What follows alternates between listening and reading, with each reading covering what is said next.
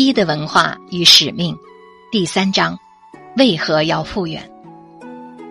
复原之路是一条归心之路。为何要复原？是恢复汉服衣冠需首要理解的话题。首先要知道，真相离我们很遥远，要经过长途跋涉，历经实践后才能够获得。知见丰富了我们的头脑，拓宽了我们的意识，但是这些知见最终会把人带去何方，取决于行路的人最初设定好的目标。以及在去向这个目标的途中，坚定的信念、无上的勇气以及恒久的毅力，这几个条件缺一不可。知易行难，难在这是一条史无前例的、属于开创者的未知之路。未知就必定会充满很多不确定的因素，确定的就只有坚定的信念以及引领前行的风向标。一的复原是一场引领人心回归的归真之路。那么，为什么要复原汉民族衣装呢？尧舜垂衣裳而治天下，殷商以后建立了更加完备的章服制度。天之骄子承接使命，替天行道，以章服制度来统领天下的秩序。法不传，无以兴；国不治。无以为家，家国兴旺，守在法治。法为方法，亦为礼法，是上传下达、自上而下的天子号令。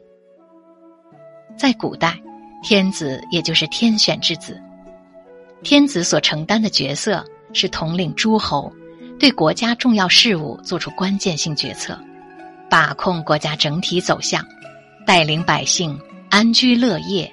家国兴旺。在如今，天选之子不止一人，他的定义和范围更加广泛，不仅仅指那个唯一的真龙天子。天选之子在现代可以统称为携带着天命来到世间，即将行使天命的这样一群人。天命会在什么时间降临呢？通常是在历史时期中的重要拐点上。即天时、地利、人和为一体而存在。当一个人天命被开启的时候，也是他的天赋被发掘的时刻。每个人都有与生俱来的天赋，天赋隐藏在宝贵的自信之中。一个人的自信未被开启，他的天赋也无法得到彰显。换言之，当我们看到一个天赋异禀的人，在他所从事的领域风生水起、游刃有余，那么他一定是在行使天命，来人间传播爱与美好。所谓的行使天命，本质就是将潜藏在内在的天赋挖掘出来，去世间深入践行的过程。一的复原同样与使命相关联，衣冠王国的复兴、民族文化的弘扬，需要的不仅仅是一个人。或者一个团队，而是需要一群人来彼此成全、相互成就。这样的一群人携带着各自的天赋而来，各有各的角色与使命。他们共同的使命就是令往昔灿烂、优秀的汉服文化重新闪耀于当今社会中。这需要许许多多的人用双手、用智慧去共同创造，同心协力。才能将一的使命传达。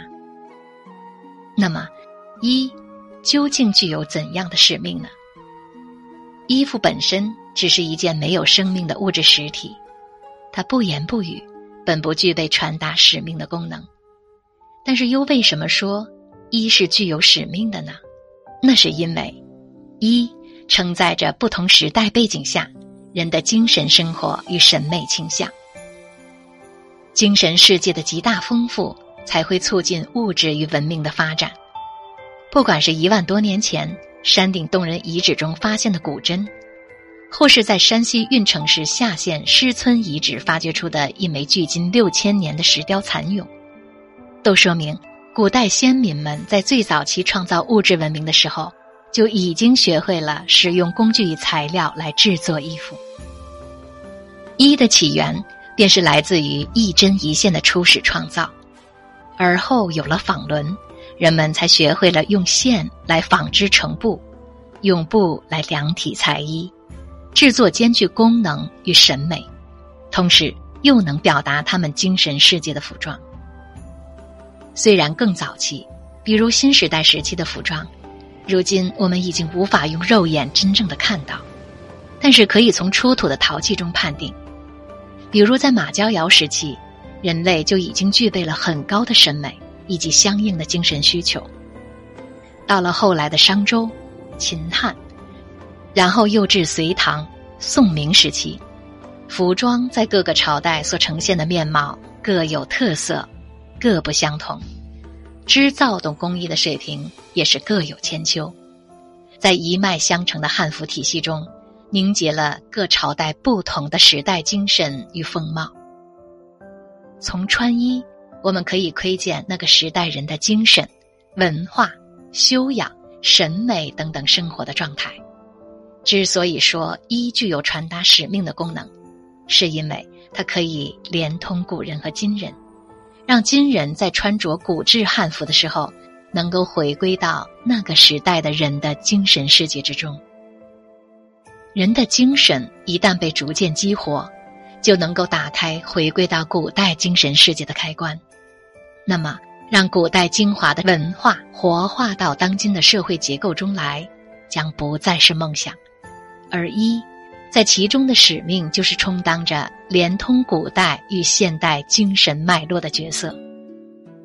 它被复原的团队先制作出来，然后再穿着于现代人的身上，作用于现代人的精神世界，影响着他们的心理结构以及审美特质，使得他们的心理结构与审美特质都具有古典的精神与气息，以此使得身体、心灵。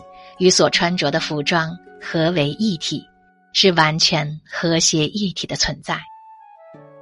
当这样的一群人穿着汉服活在现代社会结构中的时候，他们会逐渐去吸收宋朝、唐朝等特定时代下最精华的精神文明，然后停留在他们的心上，同时在当下的时间节点上产生更新的创造与发展。有十个这样的朝代。就会有十个不同特色的物质与精神文明的高峰，将这十个不同的物质与文明的高峰放在十个不同的社区之中，那将会对于中华大地，甚至东方文化，增添多么绚丽而又丰富的色彩。这就是复原的终极意义。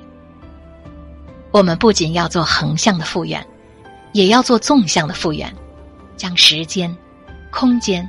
全部整合到这个伟大的时代中来，将灿烂的文明给予这个伟大的时代，和数以万计喜爱中华汉文化的平凡人一起，回归汉民族的精神，传承汉民族的文化，活出汉民族的状态，携手更多的人，共建华章，共襄盛举，盛世华堂。